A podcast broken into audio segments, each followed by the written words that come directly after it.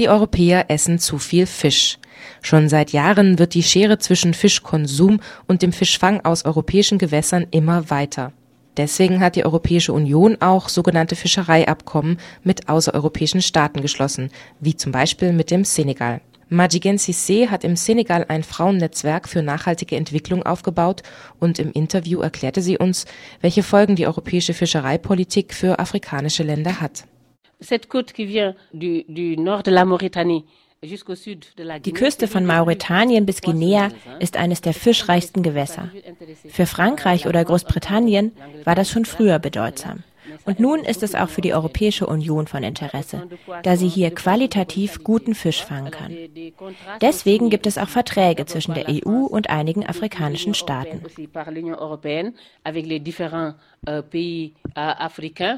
Les conséquences, c'est que das Problem ist aber, dass die EU über andere Mittel des Fischfangs verfügt. Die EU kommt mit riesigen Fischdampfern, mit richtigen Fabriken, in denen der Fisch gleich verarbeitet wird, bevor sie ihn nach Europa transportieren. Das führt dazu, dass die Fischbestände abnehmen. Alors, il y avait des problèmes aussi.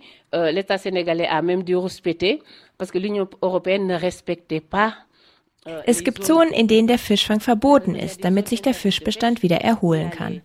Aber die EU respektiert das Verbot nicht, genauso wenig wie die Zeiten, in denen nicht gefischt werden soll.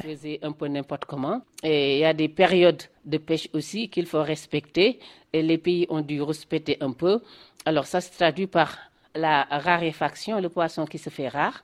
Et ça, ça se traduit aussi par une nouvelle situation pour les pêcheurs. Für die Fischer an den afrikanischen Küsten, die schon immer vom Fischfang gelebt haben, ist das ein großes Problem, da nicht mehr genügend Fische vorhanden sind. Sie haben somit nicht mehr genügend Einkommen für ihre Familien und die jungen Menschen an den Küsten finden keine Arbeit mehr.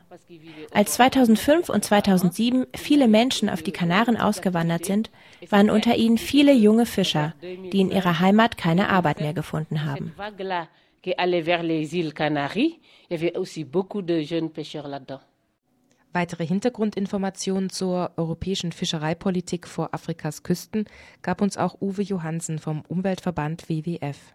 Die EU hat mit westafrikanischen und auch ostafrikanischen Staaten Verträge geschlossen, die den EU-Fischern erlauben, in den Hoheitsgewässern bzw. in den Gewässern, die diese Länder ausschließlich wirtschaftlich nutzen dürfen, zu fischen. Das heißt, die EU zahlt Geld, dafür dürfen die Fischer dort die Fischbestände fischen, ja.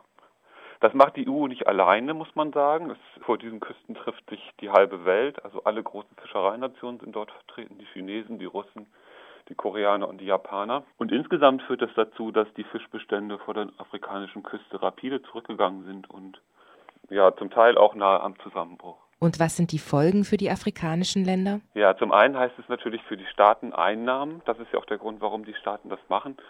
Zum Teil sind die Einnahmen aus diesen Fischereiabkommen also ein erheblicher Anteil des Staatshaushaltes. Für die lokalen Fischer bedeutet es aber natürlich, dass ihre Fische, dass ihre Fischfänge zurückgehen und dass sie zum Teil ihr Einkommen und ihren Lebensunterhalt nicht mehr aus der Fischerei bestreiten können. Und was wird von Seiten der EU dagegen unternommen? Ja, es gibt Diskussionen in der EU. Diese Diskussion äh, schwillt ja auch schon länger und es gibt einen ziemlichen öffentlichen Druck auch in Europa, dass sich um die, die Folgen dieser Fischerei gekümmert werden muss. Deswegen enthalten die äh, Fischereiabkommen der EU auch immer teilweise solche Maßnahmenelemente. Es wird zum Beispiel die Überwachung der Fischgebiete soll verbessert werden, damit die illegale Fischerei dort zurückgehen kann. Äh, diese Teile werden aber oft halbherzig umgesetzt und sind immer auch nur ein, ja, sag mal sowas wie ein Anhängsel an diese Verträge. Der EU geht es natürlich auch um die Interessen der eigenen Fischwirtschaft, sonst würden sie diese Verträge nicht schließen. Und was fordern Initiativen oder Gruppen wie der WWF? Was wir fordern, ist natürlich vom Grundsatz her, dass es eine nachhaltige, eine sozialverträgliche und eine faire Fischerei geben muss und vor allem im Gegensatz zur jetzigen Praxis, dass die EU auch wirklich eine Bringschuld hat, das nachzuweisen. Wir haben im Moment häufig den Fall, dass die wissenschaftlichen Daten nur sehr vage Auskunft darüber geben, wie es denn wirklich um die Fischbestände bestellt ist.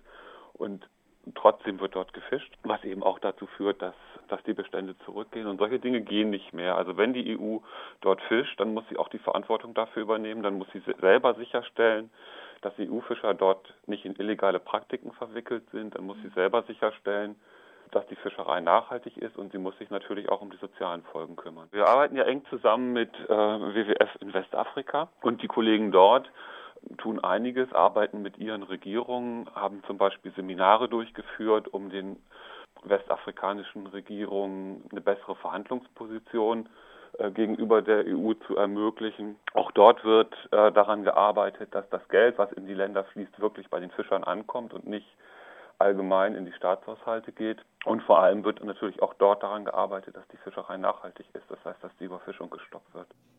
Richtig gehört. Herr Johansen meinte gerade, dass die Fischer das Geld der EU auch erhalten sollten. Denn die EU zahlt einerseits für die Fischereiabkommen, es fließen aber auch Gelder im Rahmen europäischer Entwicklungshilfeprogramme an die afrikanischen Fischer, denen die EU ja die Fische wegnimmt. Die Antwort von Herrn Johansen auf unsere Frage, ob ein generelles Stopp der EU-Fischerei vor Afrikas Küsten nicht sinnvoll sei, hat uns da doch überrascht. Ja, als Perspektive muss man das natürlich überlegen. Auf der anderen Seite muss man auch sehen, dass die Küstenländer derzeit nicht in der Lage wären, ihre eigenen Fischbestände zu befischen. Und das ist ja auch genau der Grund, warum sie das sozusagen verkaufen als Lizenz und nicht selber machen. Mhm.